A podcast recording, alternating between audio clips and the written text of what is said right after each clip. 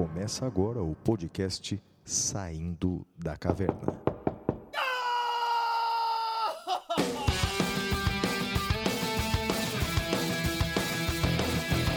Com Guilherme Madeira, Fala galera, sejam bem-vindos, sejam bem-vindas. Flávio Martins, Olá, meus amigos, muito bem-vindos a mais um episódio do Saindo da Caverna. Eu sou Guilherme Madeira e eu gostaria de iniciar esse episódio agradecendo sempre né, a todo mundo que comenta, que discute, que concorda, que discorda das nossas opiniões. Temos aí pessoas muito bacanas, muito qualificadas que, que falam conosco, Flávio. Então, sim, para mim é uma honra falar uh, com todo esse público aí tão, tão bacana, gente tão interessante. E você, Flávio? Ah, eu tenho que agradecer aos nossos ouvintes já cativos que nos conhecem desde o primeiro episódio em que nós falamos sobre liberdade de expressão, mas quero dar as boas-vindas para os novos ouvintes que começaram a conhecer o nosso trabalho agora recentemente. Bem, nós já estamos no episódio de número 15, já são 15 episódios do Saindo da Caverna. E a todos vocês, sejam os ouvintes de longa data, sejam os ouvintes novos, muito obrigado. Quero mandar um abraço especial para as pessoas que mandaram mensagens para nós essa semana, como o Ivan Negri, a Adriana Ribas, a Letícia Ludmila, o João Pedro Aragão, o Vinícius Lopes, o Márcio Martins e o Jefferson William Toledo. Para vocês, muito obrigado pelas mensagens. Para todos que mandaram e-mail para a gente, nós temos um e-mail que é o podcast arroba professorflaviomartins.com.br e você também pode entrar em contato conosco pelas redes sociais, não é? Pode ser pelo Twitter ou pelo Instagram. O endereço é sempre o mesmo. O endereço do Madeira é arroba madeira10. Madeira 10. E o meu endereço, seja no Twitter, seja no Instagram, é arroba siga o Flávio. E você pode mandar suas mensagens para nós. Para todos vocês que mandaram mensagens, muito obrigado. E aí, Madeira, qual que é o primeiro bloco aí? Bom, feita essa apresentação, esses agradecimentos todos, agora nós vamos ao primeiro bloco, que é o Notícias da Caverna. Até já.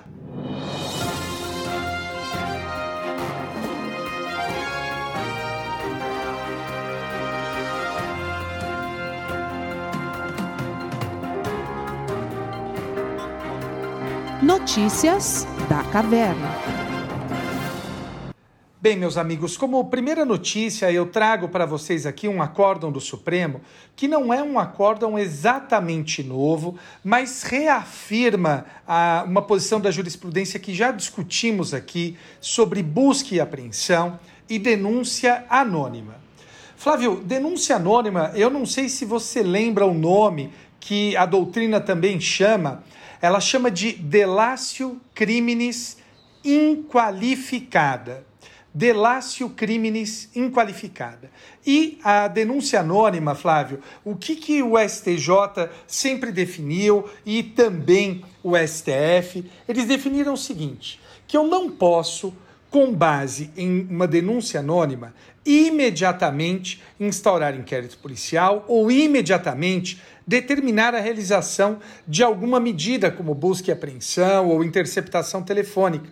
E o fato, Flávio, é que o Supremo reafirmou isso uh, no HC 180709 de São Paulo, HC 180709 de São Paulo, relator ministro Gilmar Mendes, com julgamento em 5 de maio de 2020. O que, que aconteceu aqui, Flávio? Uh, receberam uma denúncia anônima sobre tráfico de drogas e, incontinente, foi determinada a busca e apreensão, sem que houvesse pesquisas, ou melhor, investigações antecedentes, investigações preliminares. E o Supremo reconheceu que isso não é possível. Se não há investigações complementares depois das denúncias anônimas, não pode haver uh, busca e apreensão. E veja, no caso, uma peculiaridade.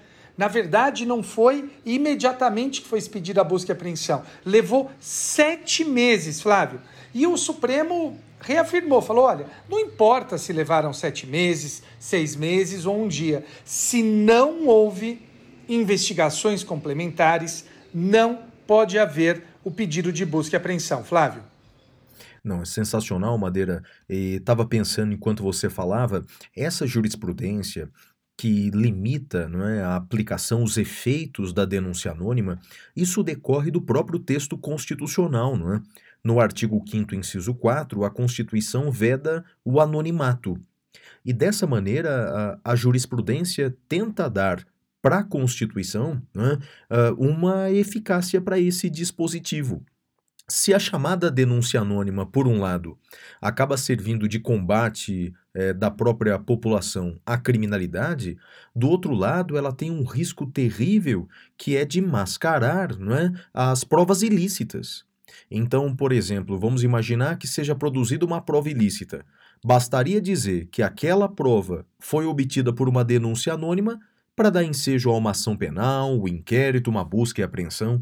Então me parece que a jurisprudência nesse ponto está certa, não é, Madeira? Você concorda com ela, não? Concordo sim, Flávio. Eu acho que a gente tem que sempre também tomar cuidado para não virarmos uma sociedade de denunciantes invejosos, né? Evidentemente eu falo aí Uh, faço referência ao livro O Caso dos Denunciantes Invejosos, e eu acho que a gente tem que sempre tomar cuidado, seja com a proteção dos direitos fundamentais, seja também com a questão, com questões éticas. E, e para mim, é, essa coisa do, do denunciante, do uh, no linguajar vulgar, do cagueta, a gente tem que sempre tomar muita cautela, Flávio, especialmente em um ambiente político polarizado, um ambiente político extremado. Acho que essa uh, orientação do STF e do STJ está correta. Perfeito, Madeira. A minha notícia da caverna, na verdade, são duas notícias em uma. Elas têm, elas têm muita relação, por isso eu reuni num só momento. A primeira notícia é assim, olha. O desembargador Gilberto Marques Filho, do órgão especial do TJ de Goiás, ele concedeu uma liminar, Madeira, para autorizar o funcionamento de academias de ginástica. Ao decidir, o magistrado pontuou que esses estabelecimentos devem observar as medidas pertinentes de saúde e segurança e o funcionamento com até 30% de lotação. Então veja, Madeira, TJ de Goiás decidiu até qual é o percentual de ocupação das academias. Então, portanto, nosso amigo goiano, nossa amiga goiana, se estiver interesse, por exemplo, em malhar os glúteos, né, por ser uma atividade essencial, tem que preencher esse requisito aí de 30% de lotação. Veja, Madeira, meu comentário, né? É, eu sei que você é um crítico feroz do, do ativismo judicial, muito mais do que eu. Eu admito que o chamado ativismo, eu não gosto desse nome, não é mais é, do protagonismo judicial, da interferência do judiciário em outros poderes, eu entendo que esse pode ser um remédio. O problema é que qualquer remédio utilizado em doses excessivas, ele se torna um veneno. E aí, Madeira, eh, me parece que essa posição é, com todo respeito não é, ao desembargador do TJ, é equivocado. Não, não cabe ao judiciário estabelecer qual é o percentual eh, que não tenha risco aos uh, ocupantes de academias de ginástica em Goiás, sobretudo quando há um decreto do governo, do Poder Executivo, uh, vedando a realização dessas atividades de ginástica. Então, bem, e, e qual que é a segunda notícia que tem a ver com a primeira?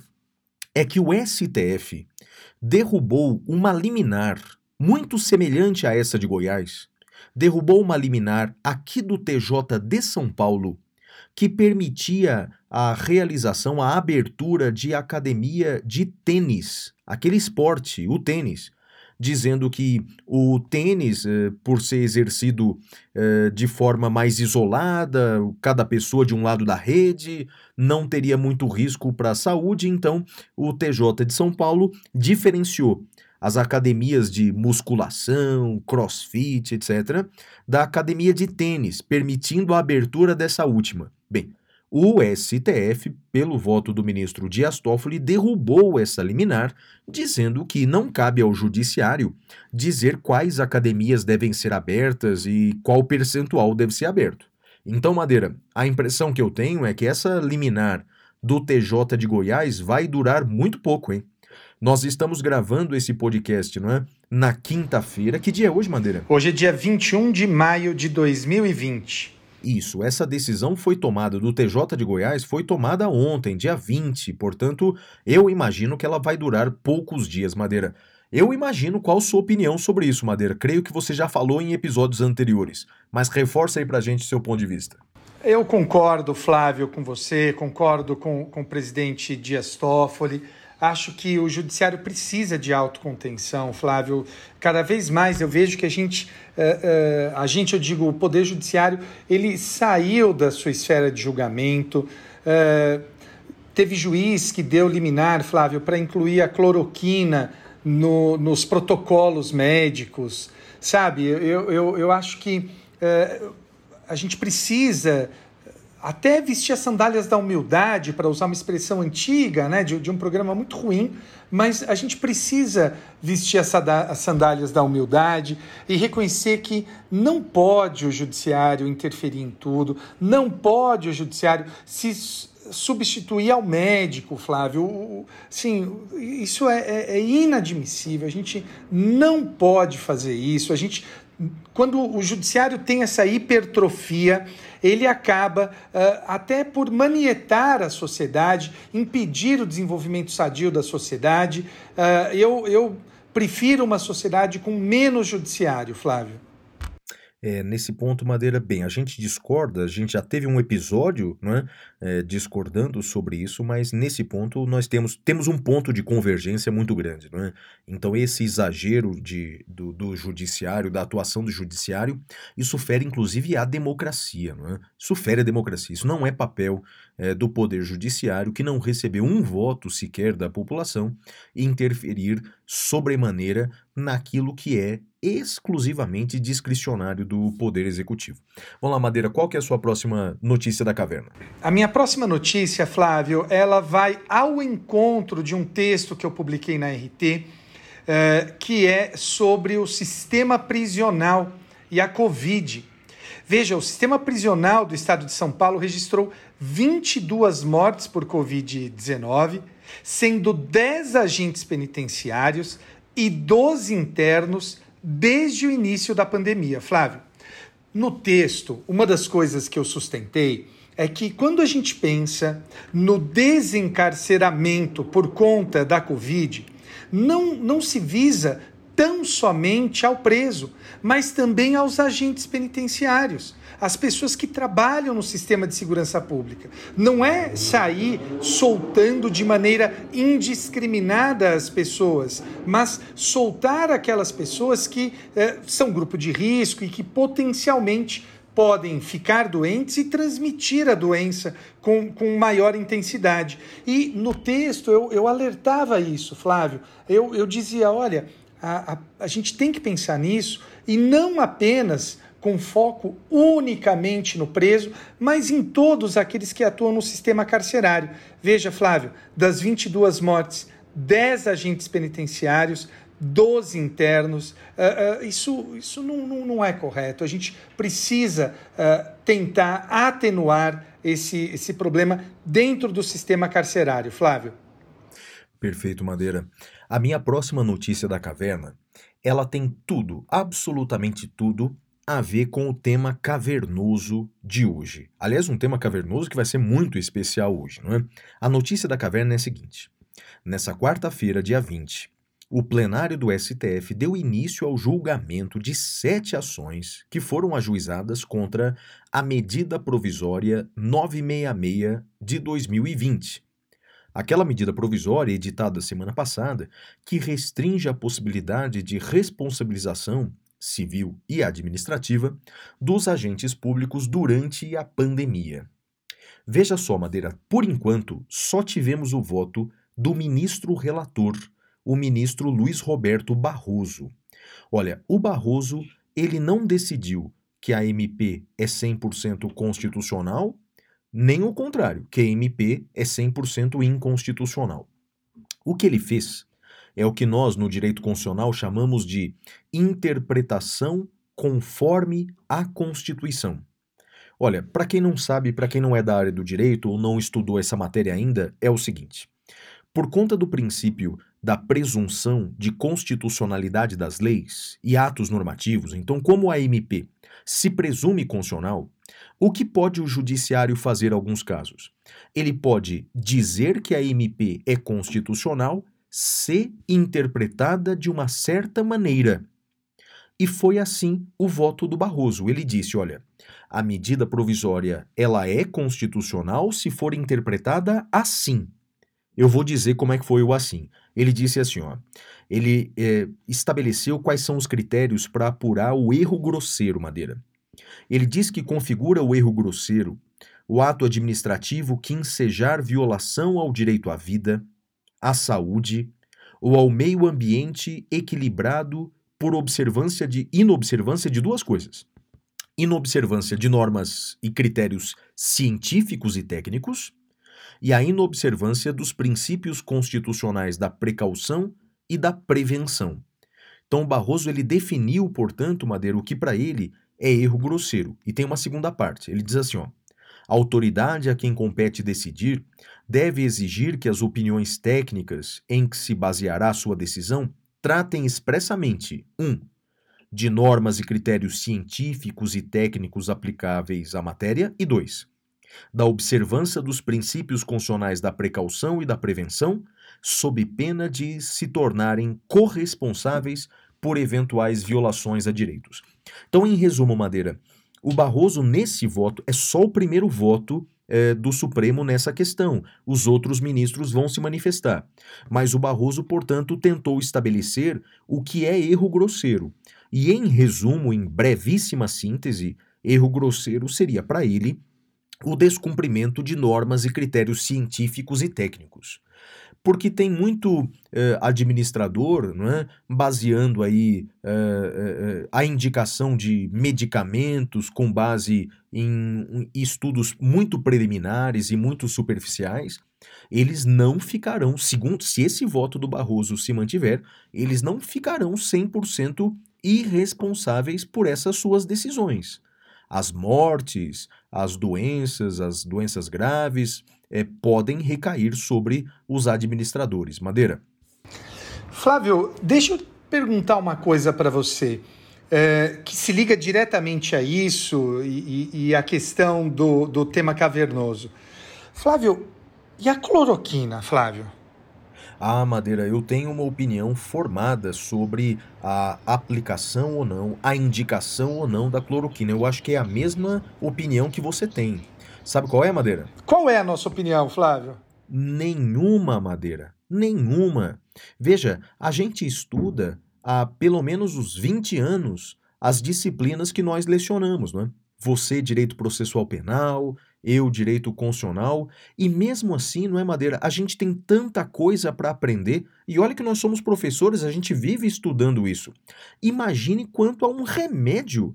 Eu não tenho a menor ideia se a cloroquina é ou não indicada para a Covid-19. E olha, se nós não sabemos isso, os políticos também não sabem. Né? Nós temos um, um problema sério no Brasil que é as pessoas quererem ter opinião sobre tudo, né? E agora as pessoas estão tendo opinião sobre um medicamento. Não, Madeira, deixa o cientista falar sobre isso. Deixa o médico falar sobre isso. Nós não somos, não somos especialistas. E quando a gente precisa de especialista, a gente chama, não é isso, Madeira? É isso, Flávio, e isso tem tudo a ver, para o nosso ouvinte não achar que a gente pirou, isso tem tudo a ver com o tema cavernoso. Porque o tema cavernoso é a questão da MP 966, cujo julgamento começou ontem, dia 20 de maio, no Supremo. E eu chamei aqui para falar uma professora, amiga minha do Mackenzie, e, e eu vou falar para vocês, vou ler o currículo dela. Eu não conhecia o currículo dela, assim, tão a fundo. Uh, eu estou falando da professora Carolina Mota Mourão. Ela é doutoranda em filosofia do direito e ela é mestre em Direito do Estado pela Faculdade de Direito da Universidade de São Paulo. Ela é bacharel em Direito pela PUC. Ela é bacharel em Ciências Sociais uh, pela FEFELESH da USP. Ela é professora de Direito Administrativo lá do Mackenzie, minha colega, da onde eu a conheço. Ela é pesquisadora do Núcleo Jurídico do Observatório da Inovação e Competitividade do Instituto de Estudos Avançados da USP. Ela é assessora científica da FAPESP. A professora Carolina, ela é uma baita referência em direito administrativo. Eu tenho orgulho, me sinto honrado de fazer uh, uh, parte do círculo de amigos dela. E vou dizer uma coisa, Flávio, eu acho que é uh, não deixa de ser muito importante que a primeira vez que o tema cavernoso vai ser conduzido por alguém que não nós dois, é por alguém, por uma professora, e uma professora com tanto gabarito quanto ela. Então, minha cara amiga, professora Carolina Mota Mourão, a palavra é sua e o tema cavernoso é seu. Vamos agora para o tema cavernoso, Flávio. Até já! Temas cavernosos.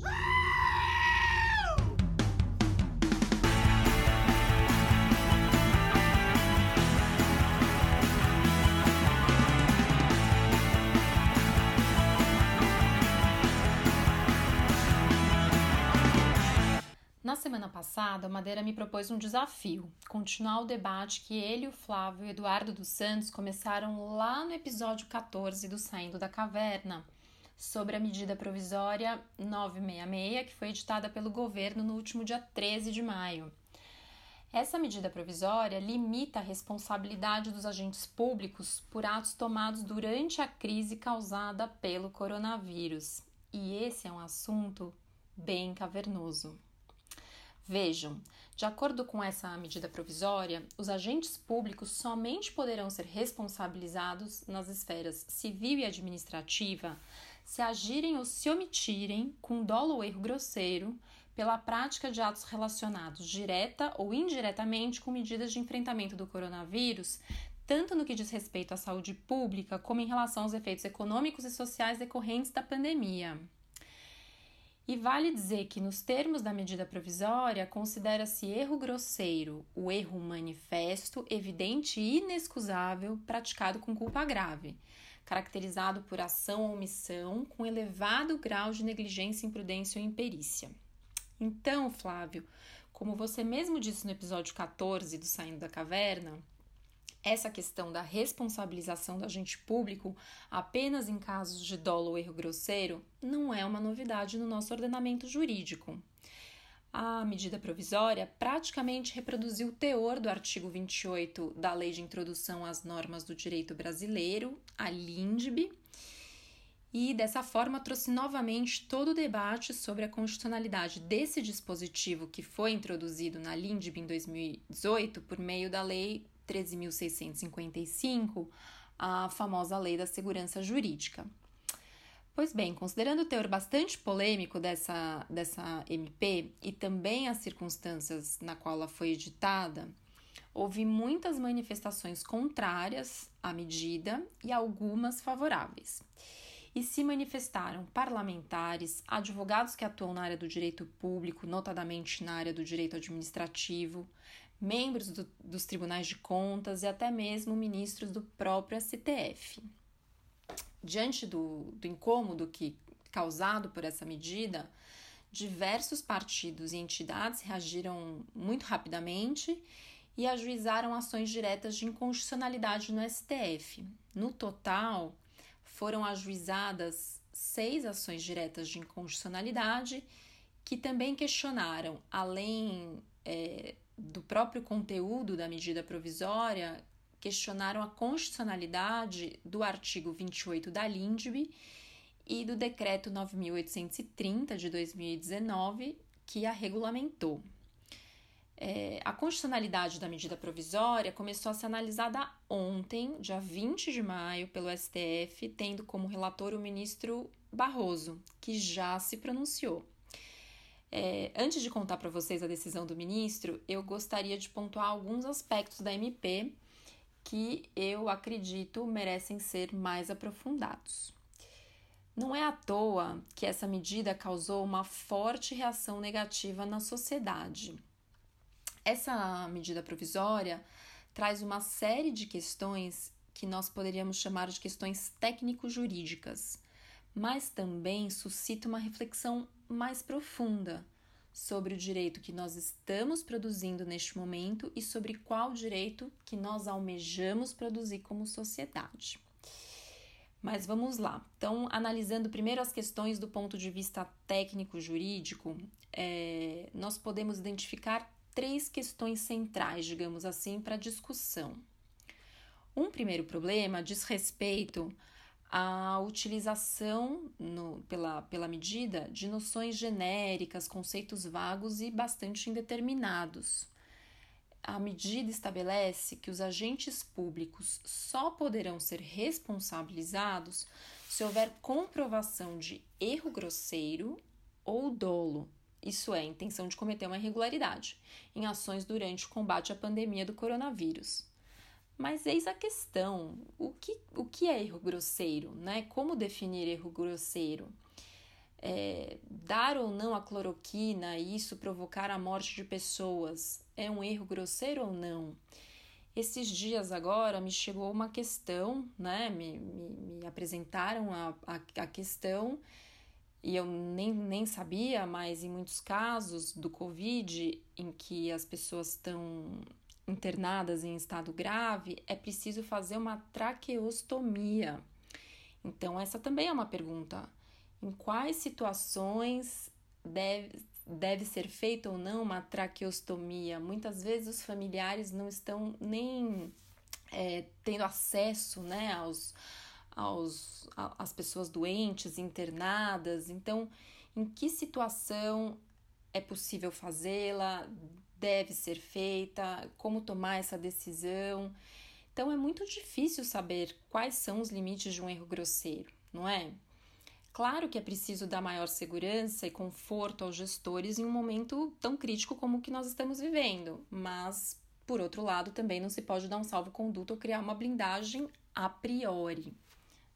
Então, é, acredito que não é possível e tampouco seja desejável abrir mão do controle.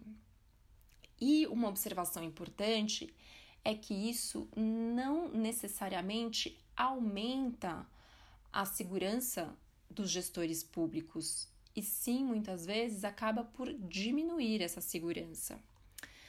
Ainda quanto a esse tema, é importante destacar que a MP dispõe que a responsabilização por opinião técnica não se estende de forma automática ao decisor que a tiver adotado a não ser quando houver conluio entre os agentes ou se estiverem presentes elementos suficientes para ferir o dolo ou erro grosseiro da opinião técnica.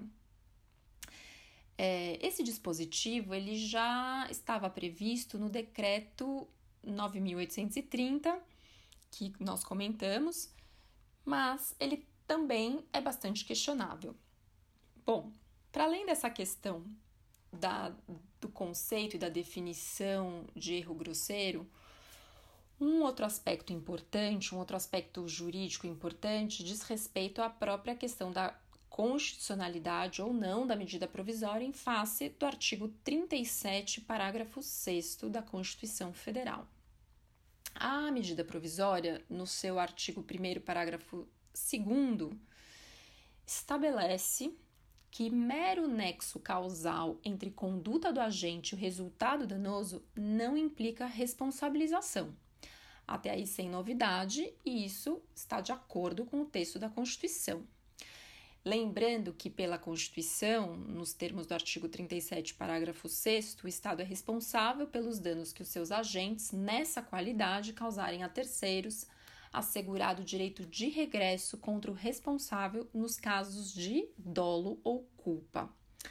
O que se observa, no entanto, é que no tocante ao direito de regresso, basta culpa para responsabilizar os agentes públicos. Então, o artigo 37, parágrafo 6 fala: assegurado o direito de regresso contra o responsável nos casos de dolo ou culpa não há qualquer menção a erro grosseiro e não se faz distinção entre os tipos de culpa, culpa leve ou culpa grave. É, em relação a esses temas, o texto da, da MP, como eu disse anteriormente, não traz inovação em relação, por exemplo, ao já previsto na LINDB. E essa relação com a LINDB precisa ser melhor analisada. Em outras palavras, é, grande parte do que, do que consta na medida provisória consta também na LINDB, notadamente no artigo 28, no que tange a questão de erro por parte do administrador público. É, é importante lembrar que a LINDB ela foi pensada na verdade, a alteração da LINDB em 2018, ela foi pensada para mitigar o problema do chamado apagão das canetas, é, em que os agentes públicos, né, esse apagão das canetas significa, é uma, é uma tradução, digamos assim, de uma situação em que os agentes públicos não querem assinar é, atos é, atos administrativos relacionados a diversos processos, considerando a ampla responsabilização pelos atos praticados. E isso, é, e é verdade, causa uma enorme paralisia ao desenvolvimento do país. Apesar das inúmeras controvérsias, nós podemos dizer sim que a LINDB apresenta méritos. O grande argumento a favor da LINDB é que ela teria sido pensada como um mecanismo de proteção aos bons gestores e não como um salvo-conduto aos maus gestores. É, é importante dizer é, que são vários os defensores da LINDB no campo do direito administrativo. Ontem mesmo foi citado, por exemplo, o artigo dos professores Gustavo Binemboim e André Cirino em uma carta aberta enviada por administrativistas ao STF em defesa da MP 966. Nesse artigo, um artigo muito interessante, os autores tratam do erro do administrador público e eles defendem a ideia de que é preciso admitir erros em regimes jurídicos que pretendam viabilizar soluções inovadoras e impedir que as carreiras, e desse modo impedir que as carreiras se tornem armadilhas para pessoas bem intencionadas. É, e eles defendem que é preciso ter algum espaço jurídico para o experimentalismo. Eu, pessoalmente, concordo que é preciso poder fracassar em alguma medida, mas em outras condições. E sobre essa questão do erro e da possibilidade do fracasso, há muitas sutilezas envolvidas. É, como exemplo, nós podemos citar é, o, a inovação, né? o direito da inovação e as contratações públicas do Estado, do poder público, voltadas à inovação. Nós temos é, atualmente legislação que permite que o Estado estabeleça parcerias que envolvam risco, e é o risco tecnológico. Isso está disciplinado é, pela lei de inovação, no artigo 20 da lei de inovação.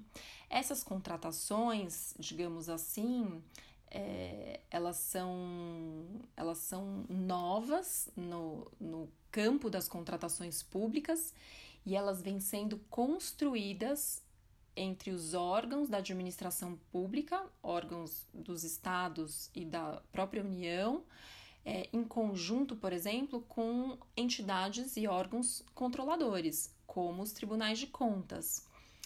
Então, vejam, vejam, é, é preciso sim admitir experimentalismo, é preciso sim haver algum espaço para erros e fracassos, mas é preciso também observar que nós estamos em circunstâncias é, muito especiais, digamos assim.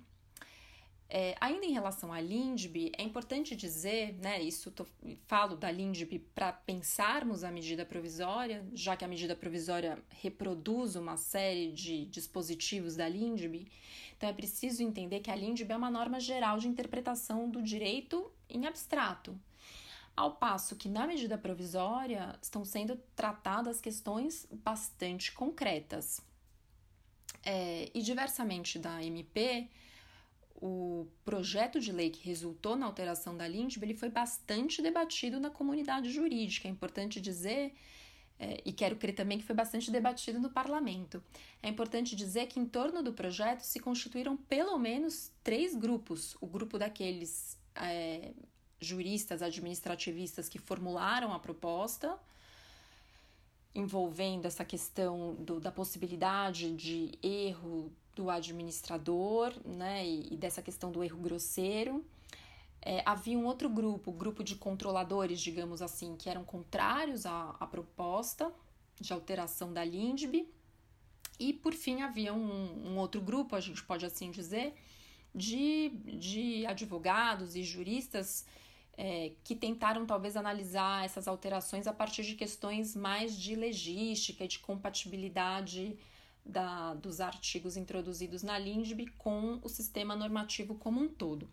Então, em síntese, o que eu quero dizer é: nós não podemos jogar fora todo esse debate em torno da LINDB, mas precisamos ver que no caso da medida provisória, muito provavelmente está se criando um salvo-conduto para erros de gestão durante uma pandemia, né? E coloca questões é, bastante sérias. É... Bom, e aí por fim, então, nós temos aí, então, em primeiro lugar, nas questões técnico-jurídicas, questões relacionadas aos conceitos genéricos e indeterminados. Nós temos essa questão da medida provisória em face do teor do artigo 37, parágrafo 6 da Constituição Federal. E, por fim, ainda no campo das considerações técnico-jurídicas, nós temos questões de técnica legislativa. É, uma primeira questão que foi levantada nas, nas ações diretas de inconstitucionalidade, e eu mesma não tinha nem percebido, foi quanto à redação do artigo 1, né? Ele dá a entender, a depender da, da, da leitura realmente, ele dá a entender que os agentes só poderiam ser responsabilizados no âmbito da pandemia, o que é um contrassenso, né? Então há uma questão aí de redação e foi apontada no, nas ações que foram ajuizadas no STF. Uma outra questão é: vejam, se a MP 966 reproduz o texto do artigo 28 da LINDB, então por qual razão ela é necessária? Por que foi necessário editar essa medida provisória?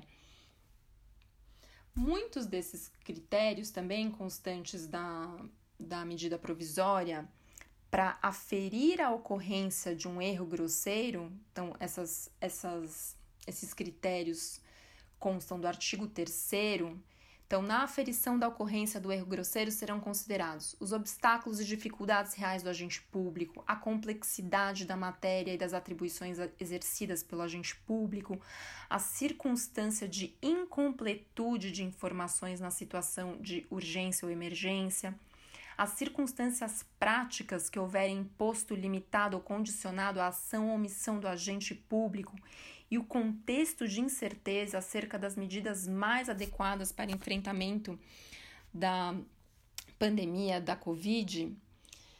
É, então, muitos desses critérios que são trazidos como parâmetro para aferição do erro grosseiro já constam em outras normas, relacionadas a controles dos atos administrativos. Então, essa é uma outra pergunta. Por que reforçar esses critérios é, no âmbito de uma medida provisória? Também é importante lembrar que já existem regras que reconhecem o estado de calamidade pública, o que é, no futuro seria é, considerado no âmbito da, dos controles da administração. Uma outra pergunta também que surge é como fica a questão da aplicação da medida provisória aos entes subnacionais no que tange responsabilidade é, administrativa. E por fim, uma questão também a ser considerada diz respeito às contratações públicas. É preciso proteção para as compras de caráter emergencial? Essa medida provisória ela é necessária para essas contratações de caráter emergencial? Bom, diante dessas questões todas, eu volto aí à decisão do ministro Barroso. É, em primeiro lugar, ele disse que não estava em questão o artigo 28 da LINDB e, por consequência, também não seria objeto da análise dele o decreto que regulamentou a lei. Para ele, a lei se reveste de caráter geral e abstrato, ela já vem, adotada, vem sendo adotada sem malefícios há mais de dois anos e houve um amplo debate em torno da edição da lei. Então, ele disse que iria concentrar a análise dele no texto da medida provisória. Em segundo lugar, ele disse que não se pode interpretar o direito fora do lugar e das circunstâncias. E fazendo uma análise do atual contexto, ele apontou dois grandes temas que precisam ser considerados em uma, na decisão do STF, que é a tensão existente entre isolamento e retomada da economia, que é um paradoxo cruel, é, havendo inclusive um risco de genocídio, ele usou essa expressão, e uma, um outro grande tema que o STF precisa levar em consideração é a utilização de medicamentos cuja eficácia e segurança são ainda muito incertas. Quanto à medida provisória, ele entende que não há um problema do texto em si.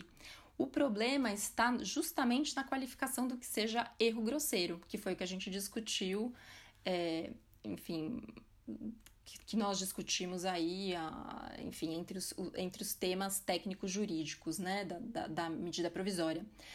E por essa razão, ele não suspendeu os efeitos da MP. Ele propôs e ele propõe que a MP, notadamente os artigos 1 e 2, seja, sejam interpretados conforme a Constituição, dessa forma estabelecendo sentidos que devem ser atribuídos à norma. Então, para essa interpretação, devem ser levados em consideração, segundo ele, dois parâmetros da jurisprudência do STF, em casos que dizem respeito à vida, à saúde e ao meio ambiente. O primeiro desses parâmetros se refere à observância de estándares técnicos e evidências científicas, e aí ele mencionou os precedentes. E o segundo parâmetro diz respeito à observância do princípio da precaução e da prevenção. É, mas o resultado final, de todo modo, vai depender ainda da decisão dos demais ministros no julgamento que vai continuar no dia de hoje. Pois bem, esses são essas, esses são os principais pontos, é, pontos técnicos jurídicos. Mas de uma perspectiva mais ampla e crítica no campo da teoria do direito, digamos assim, algumas questões fundamentais que também precisam ser analisadas com bastante cuidado. E talvez seja justamente a dimensão mais vibrante desse debate que merece uma grande reflexão, tanto por parte da comunidade jurídica, como por parte da própria sociedade. Aqui eu entendo que nós, juristas, advogados, precisamos fazer um processo de autoanálise. Em primeiro lugar, é, a medida provisória parece uma medida de exceção que vem para minimizar a responsabilidade do agente público. Então, é interessante pensarmos que, justamente em um momento de crise, está sendo alterada a regra da responsabilização e isso nos remete aí a momentos de exceção nos anos 60, 70 no país e que marcam até hoje o nosso direito. É, um outro aspecto importante a ser destacado é que essa MP parece ter um endereço certo, não é? É? existe um receio, será, de responsabilização direta do presidente por alguma medida tomada na crise? É, então, é, parece haver uma intenção de se eximir de responsabilidade na atual crise. Nesse sentido, o presidente estaria legislando em benefício próprio, que é totalmente contrário ao Estado de Direito. Essa MP, ela também discute uma questão bastante estrutural do direito público e do direito administrativo, né? O que é bastante questionável de se, ser feito é, no âmbito de uma medida provisória.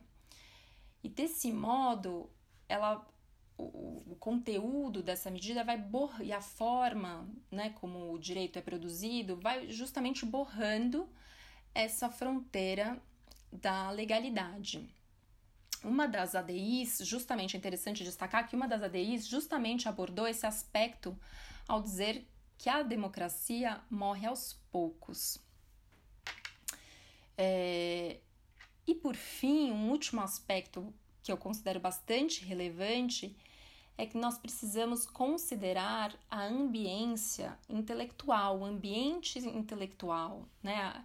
Quem está produzindo essas normas, quem está interpretando as normas, quem está escrevendo sobre a medida provisória.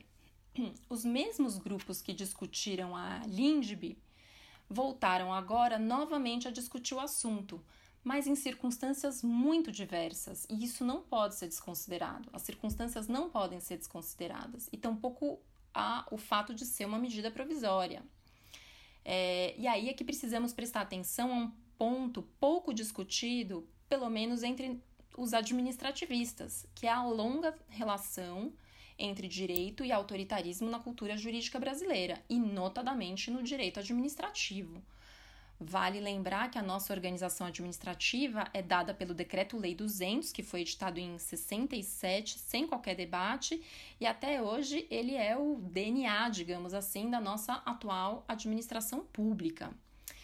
Então é importante entendermos as origens desse pensamento autoritário, até para entender melhor o direito que nós estamos produzindo, o direito e a forma como estamos fazendo isso. Essa MP talvez seja um, um exemplo disso.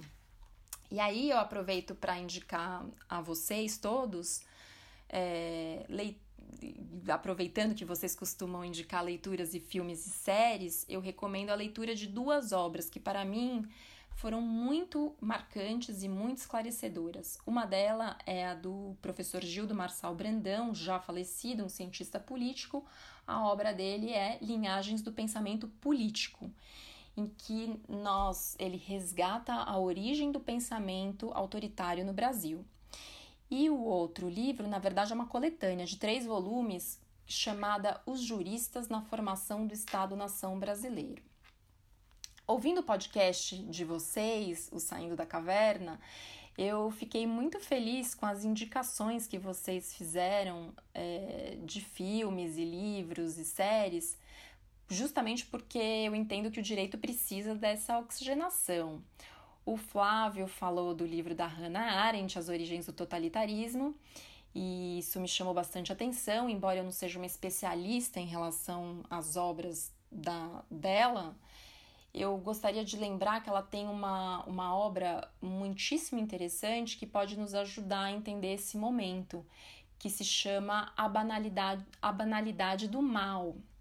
É, esse livro ele relata o julgamento de Eichmann após o término da Segunda Guerra Mundial, em que ele foi acusado de crimes de genocídio contra judeus, né? E nesse julgamento, o que ele vai dizer, ele vai se defender dizendo que ele acreditava que era esse o, o dever dele, que ele estava cumprindo ordens superiores e agia, de certo modo, movido pelo desejo de ascender na sua carreira profissional, dentro de uma lógica burocrática, mas sem questionar as ordens e sem pensar sobre o que é o bem e o que é o mal. E isso é realmente assustador e, né, pensando sobre o livro, nos faz pensar sobre essa nossa forma de produzir direito e normas de interpretação do direito por meio de medidas de exceção. Então, para terminar, para sintetizar, eu acho que realmente esse é um momento que exige maior responsabilidade. E a lógica, nós estamos aí trabalhando diante de uma lógica que está sendo invertida. É, no meu modo de ver, essa MP ela não aumenta a segurança dos agentes, não necessariamente, e eu diria que nós precisamos de solução mais criativas, é, mesmo assim dentro da responsabilidade, mas há caminhos mais criativos para nós darmos o respaldo necessário aos agentes públicos tão, tão importantes, né, cuja atuação é tão importante nesse momento de crise e de pandemia. Madeira, mas que extraordinária a didática da professora Carolina. Não, eu, eu confesso que eu não conhecia. Fiquei extremamente honrado por ela conhecer o nosso podcast, mas que propriedade que conhecimento, que orgulho, hein, Madeira? Ter eh, na linha de frente aí da docência, ter uma professora de tão alto gabarito. Eu não sei se você viu, Madeira, eh, essa semana circulou na internet eh, um vídeo, uma live de um médico parece que é médico, não é? é que é um dos cotados para ser ministro da Saúde no Brasil. Eu não é sei médico, dele. Flávio, é médico. É, eu sei, eu sei. Eu não sei exatamente se ele fez é, faculdade de medicina, porque o fato é o seguinte: é que ele disse, não sei se você viu, que os professores brasileiros são burros, né? que, segundo ele, somente os burros abraçam a docência. Olha, Madeira. Eu não vi veja... isso, ele falou isso, eu vi ele ah, falando das mulheres. Falou, isso não, eu não vi. Falou, isso é um outro vídeo, é um outro vídeo. Sério, Olha, Madeira, Flávio? é, eu não quero falar nem de mim, nem de você, a gente que dedicou a nossa vida à docência também, mas olha, o sujeito que fala uma, uma besteira dessa não conhece uma professora como a Carolina, não é? Então eu acho que é, o conceito de burrice ele devia aprimorar é, vendo um pouco mais o espelho, sabe? Porque, olha, o Brasil precisa de, de professoras e pesquisa, pesquisadoras como nós temos a Carolina, e que honra que ela faz parte, fez parte do nosso episódio 15, não é, Madeira? Olha, eu também eu fiquei fascinado com a fala dela e, e vou revelar uma coisa. Flávio, eu acho que você não, não, não te contei isso. Ela mandou esse áudio para a gente às 13h30 da manhã, Flávio. E ela falou: ai, Madeira, você desculpa eu mandar agora às 13h30, porque sabe como é, né? Esposa, filhos, ela tem dois filhos, e aí tem que fazer nesses horários, né? Assim, eu, eu, eu fiquei impressionado, e especialmente pelo horário, porque três e meia da manhã eu estava dormindo, estava gostoso aqui na minha cama, enfim, Flávio. Não, e é sensacional. E, em nome dela, a gente homenageia todas as mulheres brasileiras, todas as professoras brasileiras que são batalhadoras, não é? Elas têm algumas dificuldades, não é, Madeira, que nós, homens, não temos, né? Elas enfrentam um machismo estrutural é que existe em todas as profissões, inclusive na nossa área, não é, Madeira? Então, realmente, em nome dela, nós homenageamos todas as professoras brasileiras competentíssimas. É isso aí, galera, e com isso a gente encerra o tema cavernoso e vamos agora para o próximo bloco: pintura rupestre. Até já!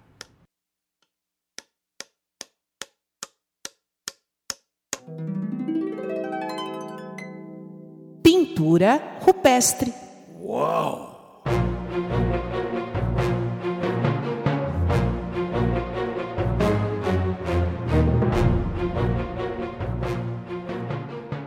Olha, Madeira, a minha dica cultural de hoje vai ser dividida em duas partes. E uma coisa, rapaz, que eu não sei se já aconteceu com você, mas aconteceu comigo, é o sintoma de fato que eu estou envelhecendo. É, é uma dica cultural que eu tive é, do meu filho. É uma dica cultural do meu filho Gabriel, de 14 anos. Ele já me deu umas dicas culturais aí de coisas que eu não conhecia, Mandeira. Por exemplo, ele me indicou uma banda é, de rock que eu não conhecia. Você conhece Imagine Dragons? Sim, claro. É, pô, eu não conhecia. Meu filho que me indicou, achei o máximo. Né? Mas a, a minha dica cultural é uma indicação do meu filho, que é o seguinte: tem um livro e uma série de TV. Essa série está no Amazon Prime. Não sei se já viu, Madeira. Chama O Homem do Castelo Alto. Philip o Homem Dick. do Castelo Alto. Você já viu? Philip Dick, é baseado num conto do Philip Dick. Exatamente. Então, olha, O Homem do Castelo Alto, né? o original é The Man in the High Castle, é, é, é, é baseado num livro né? desse norte-americano, é, Philip Dick, não é isso? Isso. Né? E, e, e, na verdade, Madeira, bem, tem um livro, é, é um livro sobre isso, né? portanto, eu estou lendo o livro, O Homem do Castelo Alto, e já vi a série inteira, são quatro temporadas no Amazon Prime. E que bem feito, Madeira, que extraordinário. Olha, é uma série de ficção científica e um livro de ficção científica que imagina o mundo depois da Segunda Guerra Mundial, quando os nazistas ganharam a guerra. Então, como seria o mundo se os nazistas tivessem ganho a guerra? E depois eu fui, fui, pesquisar, Madeira, esse autor, ele é autor de muita coisa importante de ficção científica, não é? Ele é o cara, Flávio, junto com Isaac Asimov Caramba. e outra galera. Não, Olha... ele é autor, ele é autor de Blade Runner. Sim. Ele é autor daquele Minority Report que virou filme lá com, com o Tom Cruise, né? Pô, é o cara mesmo da ficção científica, que legal, hein? Então recomendo aí, dica do meu filho, que eu gostei, né? O Homem do Castelo Alto, The Man in the High Castle. Mas, Madeira, a outra dica que eu vou dar. Mas, Fábio, só, re... só, uma coisa pode antes falar, de, você, de você falar da segunda dica. Ah. Você sabe que, que parece que o jogo mudou, não é mesmo? Porque você vive me chamando de nerd no meu Instagram, eh, aqui no programa, no Twitter, e parece que o seu filho tá no mesmo time que eu, hein, Flávio?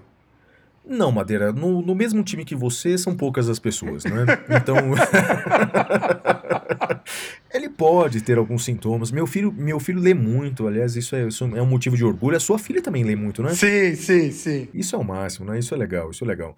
Mas, é, puxa, isso é, é motivo de orgulho e que, bem, o por que, que eu falei que é sintoma do que eu estou velho? Porque eu passei a infância do, toda do meu filho recomendando músicas, recomendando leituras. E agora é aquele momento em que o filho começa a indicar coisas para você, não é? Isso é muito legal, né? É, a outra dica cultural, viu, Madeira? Eu estou relendo agora. É um livro extraordinário. Muita gente conhece, talvez nem tantos tenham lido. É um livro chamado Os Miseráveis. Os Miseráveis de Vitor Hugo. Nossa, Madeira, que, que livro extraordinário. Eu estou relendo. Estou ainda no princípio do livro, mas é um livro extraordinário, de uma sensibilidade extraordinária, de reflexões sociais incríveis. Pra você ter uma ideia, Madeira, você conhece porque você já leu, não é? O meu próximo livro, que é, chama Direitos Sociais em Tempos de Crise, ele foi fruto da minha tese de, de doutorado. A primeira frase do meu livro é uma frase do Vitor Hugo. É uma frase sobre a educação.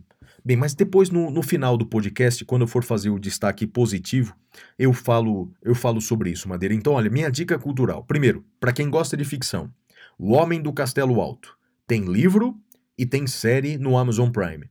E quem quiser ler um livro extraordinário, um companheiro incrível para reflexão nessa pandemia, Os Miseráveis, de Vitor Hugo.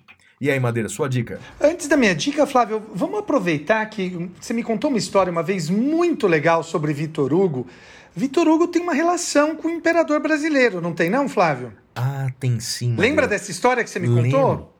Lembro, é, é um livro, rapaz, que eu li, extraordinário, que era assim, Os Brasileiros em Paris. Né? É, é um livro de brasileiros em Paris. Né? É, e tinha é, um, li um livro delicioso. É, eu não, não tenho aqui o nome exato, mas se o pessoal pesquisar no Google é, é demais. Por exemplo, contra é, a, a passagem de Santos Dumont em Paris. Madeira, antes de responder sua pergunta, Santos Dumont era, um, era doido, né? Ele é, era um gênio, mas quase todo gênio é meio doido mesmo. Você acredita que ele pegava o balão dele? Ele adorava, né? Ele, como, antes do 14 bis tinha uns balões, né? Ele pegava o balão dirigível e pousava o balão no meio da Champs-Élysées para tomar café. Então ele Cara, pousava o balão na Champs-Élysées, tomava um cafezinho e subia no balão, acredita Ô, nisso? ô, Flávio, o É. livro se chamaria Os Brasileiros em Paris ao longo dos séculos e dos bairros? É isso Da aí. jornalista Adriana Brandão, é isso? É isso aí, Madeira. Sensacional. Recomendo a leitura. Mas um dos capítulos desse livro fala de Dom Pedro II. Olha que coisa. Dom Pedro II era fã do Vitor Hugo, do escritor Vitor Hugo, e tentou to- a todo custo marcar uma audiência com o Vitor Hugo. E o Vitor Hugo não quis, né? O Vitor Hugo falou: o que, que eu vou me reunir com o imperador do Brasil, com político? Eu não quero me reunir com essa gente. Bem, o Vitor Hugo disse não. Certa noite, não é que apareceu o velhinho barbudo na casa do Vitor Hugo? O imperador brasileiro, Dom Pedro II, foi visitar o Vitor Hugo de surpresa. E aí? Entrou, entrou o Dom Pedro I na casa do Vitor Hugo. Tinham lá dois netinhos do Vitor Hugo que ficaram pulando no colo do imperador, no colo de Dom Pedro II. E aí o Vitor Hugo disse para as crianças: Olha, meninos, respeitem esse senhor, ele é imperador. E aí Dom Pedro II respondeu: Olha, criançada, se tem alguém que é para ser admirada nessa sala, é o avô de vocês. Olha que episódio bacana, né? Pô, sensacional, cara. É, Dom Pedro II encontrando o Vitor Hugo. Demais, Madeira. E a sua dica cultural, meu amigo, qual que é? Flávio, deixa eu te perguntar uma coisa. Vamos imaginar que eu, que eu dissesse assim para você, que eu estou falando de um político que eh, eh, trabalha muito com medo das pessoas, com a ignorância das pessoas, que faz fake news, que manda as pessoas não lerem eh, jornais, não, não assistirem televisão, manda as pessoas só se informarem pelos canais de comunicação desse político. Flávio, você conseguiria adivinhar de qual político eu estou tratando? Tenho dois no... três nomes na ponta da língua, Madeira. Tenho três nomes na ponta da língua. eu- Um nos Estados Unidos, um na Venezuela e o outro no outro país aí. É, eu, eu acho que você errou, Flávio, porque na verdade eu estou falando de uma série chamada Years and Years, da HBO. Ah, a política, no caso, se chama Vivienne Rook e ela se vale de todos esses métodos. Flávio, eu, eu vou recomendar essa série, eu estou assistindo agora, eu estou no terceiro episódio, ah, e eu queria dizer o seguinte, meu amigo, meu caro ouvinte, se você tá meio deprê, não tá muito bem da cabeça nesse período, não veja essa série. Não veja, porque, Flávio, é uma série pesada e, embora essa série mostre mesmo como está acontecendo tudo que está acontecendo hoje, mas é uma série pesada. Então eu, eu me sinto até mal vendo a série, mas eu estou eu, muito impressionado ah, com a série. Então eu recomendo que, se você não está muito bem da cabeça, não está muito bem ah, dos seus humores, não veja. Mas se você estiver em ordem, cara, veja essa série que é muito boa. E ah, uma segunda dica que eu dou, Flávio, para quem não puder, não tiver, quiser ver uma coisa mais leve, na Netflix tem um, um show do Bruce Springsteen, se chama Springsteen on Broadway. Ah, todo mundo sabe que eu sou fã de Bruce Springsteen, então eu recomendo enfaticamente, Flávio. Olha, Madeira, eu vou assistir, rapaz. Vou assistir. Como é que chama o show do Bruce? Chama Springsteen on Broadway, Interessante. Tá, no- tá no, no YouTube? na Netflix. Ah, na Netflix? Vou, vou ver, vou ver. Vou assistir. Legal, obrigado pela dica, meu amigo. E agora tem mais alguma coisa? Mais alguma dica cultural ou não? Não, não, por hoje é só, Flávio. Então, olha só, vamos então para o bloco mais esperado, desejado do nosso programa. Vamos para o prêmio Capitão Caverna. É hora do prêmio Capitão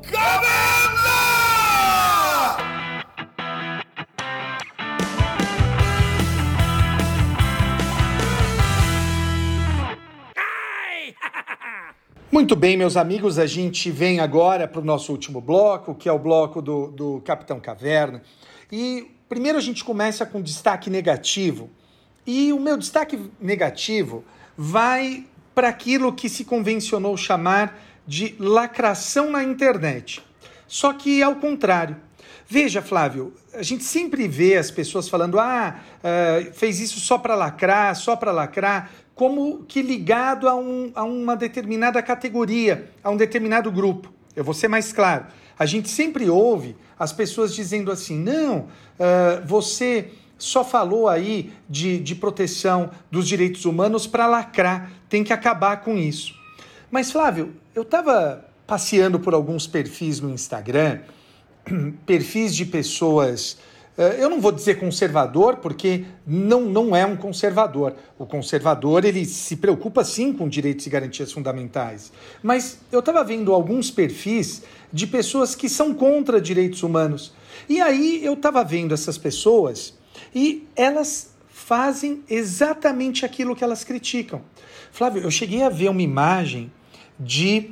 eh, eh, que associa Cristo à arma de fogo, Flávio, como se fosse algo positivo. Então, assim, eh, você, meu amigo, que é contra a lacração, seja contra toda e qualquer forma de lacração. Porque, no fundo, no fundo, vale aquela mesma coisa, né? Muitas vezes a gente ouve o político dizendo: não, isso que você está dizendo é ideologia. Como se o que ele dissesse não fosse ideologia.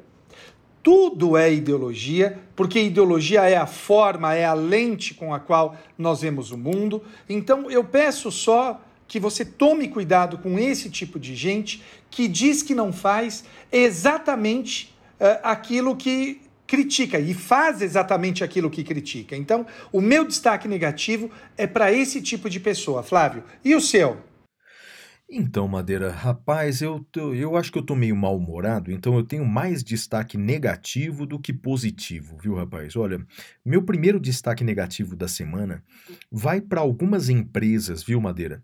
É, não é uma só, não, mas algumas empresas que começaram, rapaz, a vender alimentos, nunca venderam alimentos na vida, na história da empresa, mas começaram a vender alimentos com a intenção de buscar uma reabertura. Tem, inclusive, um, uma grande magazine é, é, que existe no Brasil inteiro que começou a vender arroz e feijão para buscar a reabertura de suas lojas. Alguém vai dizer: não, mas está preocupado com os empregos. Ah, Madeira, sabe que eu acho que não é tão verdade? Porque, por exemplo, essa mesma empresa aproveitou os poucos minutos em que vigorou a medida provisória que permitia lá a demissão de funcionários, a redução de salário de funcionários, essa mesma grande empresa aproveitou isso uh, para demitir seus funcionários, para reduzir o salário de funcionários. Então, na verdade, Madeira, uh, me parece que é uma sensação egoística, sabe? Na região onde eu nasci também, aquela loja tem, né, no interior de São Paulo, uma loja de R$ 1,99, nunca vendeu alimentos, começou a vender biscoitos, mudou sua razão social só com o intuito de reabrir suas lojas.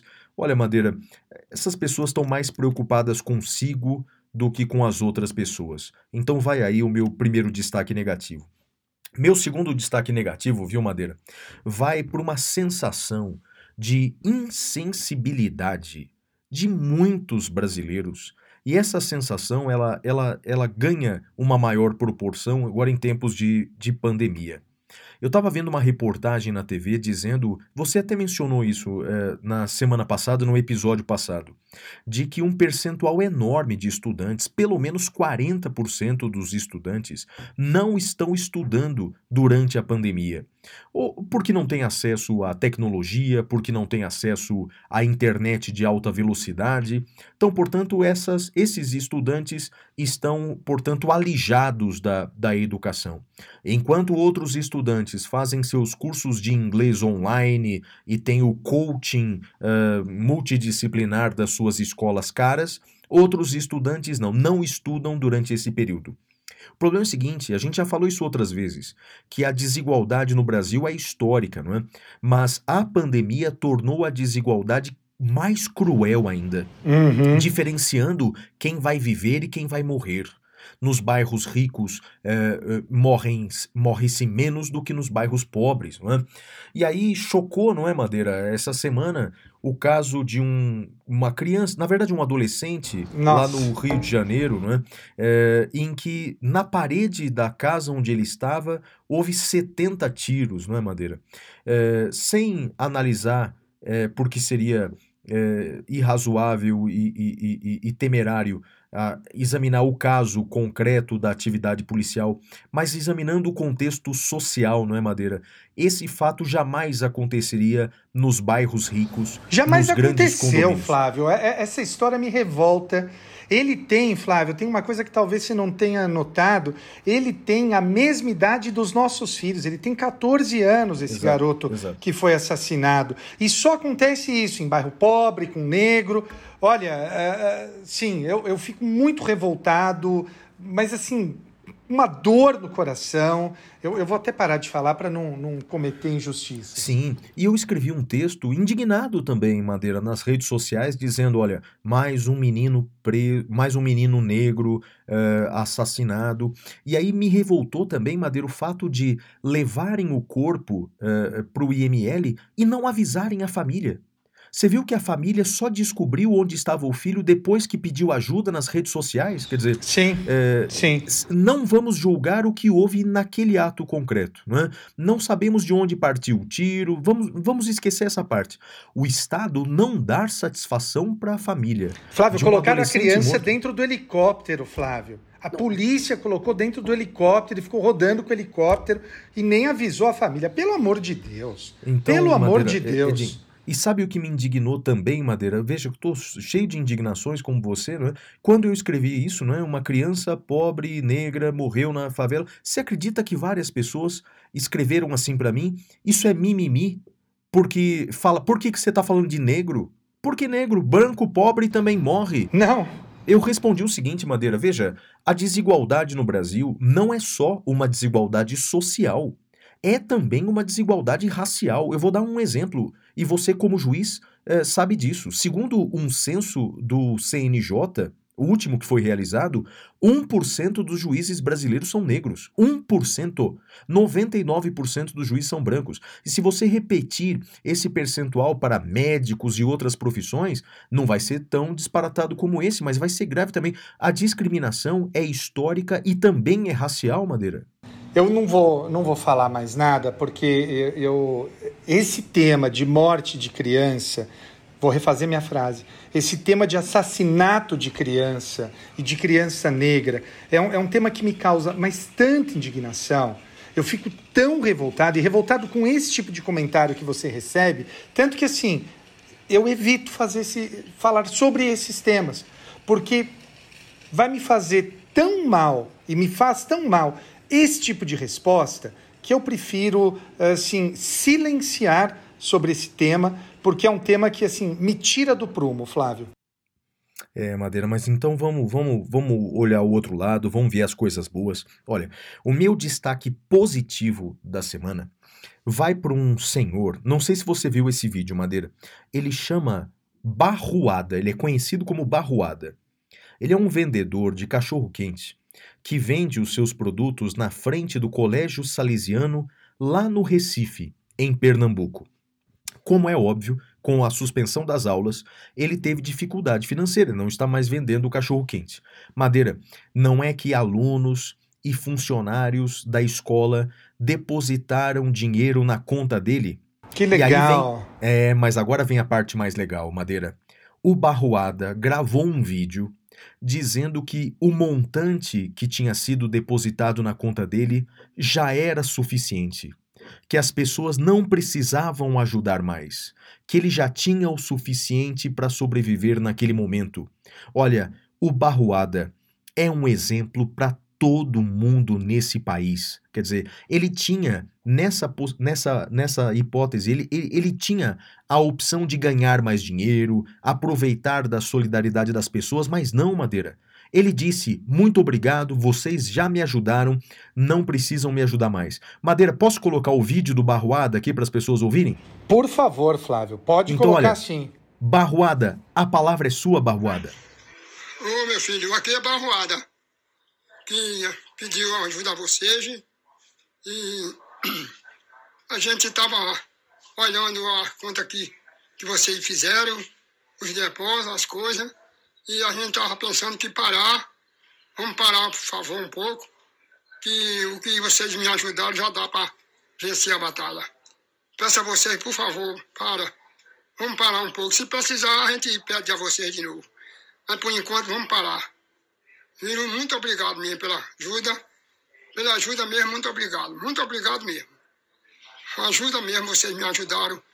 Me ajudaram muito. E a gente teve. Estava pensando em parar porque a ajuda que vocês me arrumaram já dá para vencer a batalha. Muito obrigado, muito obrigado mesmo. Olha que lindo, não é, Madeira? Que sensacional. Exemplo para tantos políticos que, que nunca é, é, é, é, estão satisfeitos com o que têm. Tem tantas pessoas, não é? Que sempre querem mais e mais e mais. O Barruada é um exemplo para todo brasileiro. Par parabéns, Barruada. Muito legal, parabéns. E olha, o meu destaque positivo, Flávio, vai para um sujeito que, na minha opinião, é um dos brasileiros mais fantásticos que tem e eu até comentei no Twitter, é aquele brasileiro que você provavelmente não conhece. É um sujeito chamado Nato Amaral. Uh, inclusive, o perfil dele no Instagram e no Twitter é esse, é arroba Nato Amaral. Flávio, o Nato Amaral, ele é uh, um ultramaratonista e ele é o embaixador da mais tradicional ultramaratona do mundo, que se chama Conrads. Ele é um brasileiro, ele já fez, eu não lembro quantas vezes ele fez. Ele escreveu um livro sobre a participação dele na Conrads e sobre a Conrads, se chama 90 quilômetros. Uh, eu tenho o sonho de participar dessa, dessa corrida um dia. Uh, e todo corredor uh, sonha participar dessa corrida. E o fato é que foi a primeira, a segunda vez na história que ela foi cancelada foi esse ano, Flávio. A primeira vez foi por causa da Segunda Guerra Mundial, e a segunda vez foi agora. E aí eles resolveram fazer uma corrida virtual. E o Nato está divulgando essa corrida. e ela serve para todo mundo, Flávio. Tem, você pode correr 5, 10, 21, 42 e 90. Eu me inscrevi para correr 21 quilômetros. Você faz a inscrição no site da Conrads. Você pega o site da Conrads uh, no, no, no perfil do Nato, ou só digita Conrads, vai aparecer. E aí você pode correr onde você quiser. Eu vou correr provavelmente na minha esteira aqui em casa. Uh, no dia da corrida, que é o dia 14 de junho, acho que ainda não vai estar liberado para sair provavelmente eu vou correr na esteira, e aí você ganha, acho que você ganha, salvo engano, também a medalha pelo correio. Então é uma forma de você dizer que correu a Conrads sem precisar ter corrido aí os 90 quilômetros. E o meu segundo destaque positivo, Flávio, hoje eu vou ter dois destaques positivos. O primeiro é para o Nato Amaral e o segundo é para a data de hoje. Flávio, nós estamos gravando esse episódio no dia 21 de maio. Que dia que é hoje, Flávio? A gente comemora o que hoje, você sabe? Não, não lembro não, Madeira. Que dia que é hoje? Hoje a gente comemora o dia da meditação.